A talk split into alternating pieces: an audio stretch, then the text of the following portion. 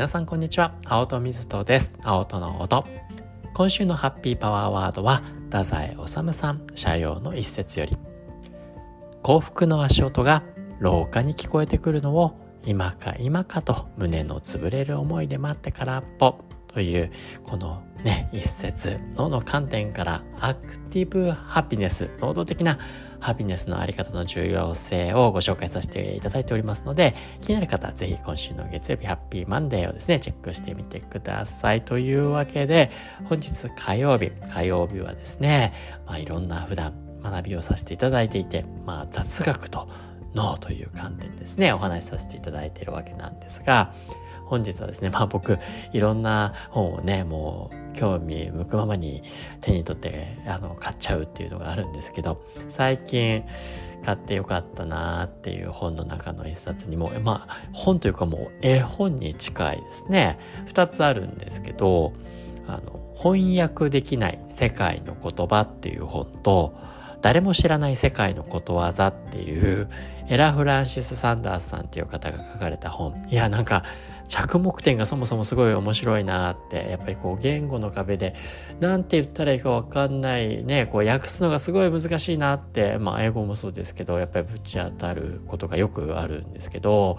何て伝えたらいいのかなってやつですね。まあ今回ねこの翻訳できない世界の言葉の中でもまあいわゆる日本の代表としては、わびさびみたいなね。これ海外の人が書かれてるの日本のわびさびみたいなところってやっぱりね、あの、捉えどころかね、他にもですね、結構面白い、あのね、日本代表がいくつかあったんですけど、その中に、ボケーっとっていうのがありましたね。ボケーっとって。ボケーっとするって、まあ、確かになんて訳すのか、英語、うん、なんか、なんて言ったらいいんですかね。ちょっと難しいなって感じちゃう。なんか頭が blur みたいなね、感じかなと思うわけど、そういうわけでも、ね、ちょ、ピタってくるのがね、こう、海外としてはもしかしたら、このポケットっていうのはね、あの、日本固有というか、まあこう、忙しくしてるからこそ、こう、ボケットするのも大事よ、みたいなね、ぼーっとするのが大事よっていうね、やことなのかなっていうふうに思ったんでこうね何もあのこの本の中でも定義されてるんですよ。何も特別なことを考えずにぼんやりと遠くを見ている時の気持ち。それがボケッとしてるって。もうボケッとするの。脳的にもめちゃくちゃ大事 デフォルトモードネットワークっていうねこの無意識のうちで何もしてんじゃないです。ボケッとしてる時はデフォルトモードがこう起動しやすくなってね、ボケっとしたら必ずいいアイデアが出るってわけじゃないですが、アイデアが出るときって結構このデフォルトモードネットワークっていうのが活用されてるときに出やすかったりっていうこともあるので、まあ、ボケっとすることもですね、時に必要。ぐわっとこうね、何かアイデア出そう出そうと思ったら、ボケっとすることもね、すごく重要なんじゃないかなっていうのなんで、いい言葉だな、ボケとね、我々がね、あの、日本のイケメン、イケメン、深山雅治さんの、ボーっていうね、ぼーっとしようぜって歌がありますけど、あの、ぼーっとする、ボケっとする、大事。改めて、あ、これ日本の代表なんだとかね、他にもありましたよ。積んどく。あの、本が溜まっていくやつ。あの、いいね、面白いですね。積んどくってね。あ、これも確かになんか、英語とかすると説明的になるのかなっていうイメージがあったんで、なんかそういうね、面白い発見があるこの翻訳できない世界の言葉っていうのがあってで他にもねもういろんな国からあのの面白い言葉たちっていうのがあるんですけど僕がね一番胸を打たれたというか印象に残っているというかあ出会えてよかったなという言葉があったんですね。で皆さんもぜひね手に取ってみていただきたいんですけど僕はですねこのスウェーデンの言葉モーンガーターモンガータ、この言葉が、あの、ああ、出会えてよかったなって、あの、なった言葉なんですけど、モーンガータね、まあ、イメージなかなかこれだけだと持ちづらいかもしれないんですが、水面に映った道のように見える月明かりのことをモーンガータって、まあ僕も今、海の近く住んでるので、確かにお月さんがね、こう、綺麗に上がった時、それをねあの海にちょっとね目線を落としていくとすごく綺麗にそのね太陽の光が道をね作ってくれていてああ綺麗だなと、ね、何回見ても心がなんかねこうね携帯で写真撮りたくなっちゃったりだとかあるいはこう見とれてしまうんですけどなんか気持ちいいなんか美しいなって。けど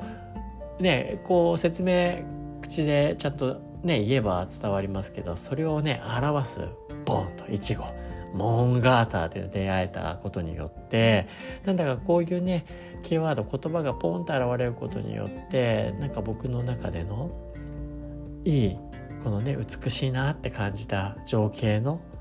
イメージ映像とこのイチゴがブッと結びついたことによってより強固な記憶として脳の中にインストールされていくなってやっぱこうシンプルに何かをまとめる。まあ企業のねロゴもそうかもしれない、ね、会社のビジョンもそうかもしれない。結構ギュッとこうまとめたりする。すごくそれは一見抽象的に感じるかもしれないけどより具体的なイメージであったりだと体験があったりするとそことね強い記憶のねワイヤリングをかけることによってますます自分の内側にねあの強固に残していくことがあできるなってだからいい言葉に出会えるってありがたいことだなっていうふうにこのモンガータあの感動を自分の中でぐぐっと自分の内側にしまい込むことができた素敵な体験をこの言葉によって味わわせていただいたのでいやねなんか新しいいい言葉に出会えるっていうのは自分にとって豊かな経験になったななんていうことをですね、まあ、このねなかなか翻訳できない世界の言葉たちもしかしたらね皆さんこうめくっていくとああこれねあこういう言葉があるのだと あの出会えることによって皆さんのね世界がまた脳の中の世界が強く強固に広がっていくんじゃないかなというふうに思ったのでこれあの最初にね絵本みたいって言ったんですけどこう特徴ある言葉でそれの簡単な解説定義でそしてそこをそれを表すね綺麗な絵が描いてあって僕は目でもすごい楽しみながらこの本あの目を通させていただいたんで気になる方ね Amazon とかで手に入りますのであの、ね、チェックしていただけるといいんじゃないかなというふうに思いました。というわけで本日はですね翻訳できない世界の言葉をこうね楽しむあまあこれすなわちね新しい、ね、美しい言葉に出会うとなんか自分の中でそれをよりどこにできるっていう素敵さでまあそれもそうなんです。で言語ってすごい便利。でこうねこうこういう言葉があんだ。モンガータってあんだ。モンガータモンガータだけで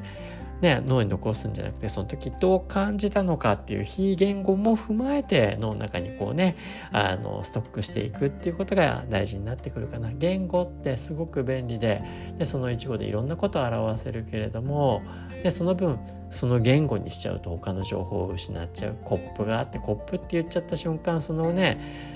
コップの色味であったり形状であったり手触りであったりもしかしたら匂いもあるかもしれない。いろんな情報がねどこそっと落ちちゃうわけですから言語って便利だけどいろんな情報を取っちゃってることもあるからその周辺のね情報まで自分の脳の中で表現できるようになって自分の内側に残しておく。っていうことがけど大事なんだろうなっていうことをですね、まあ、この翻訳できない世界の言葉を通じてそして僕はとりわけモンガーターという言葉に出会ってですね、感じ取ったので皆さんに、まあ僕の雑学というか雑談ですね、あの、本日ご紹介させていただきました。というわけで本日以上にしたいなというふうに思います。また明日。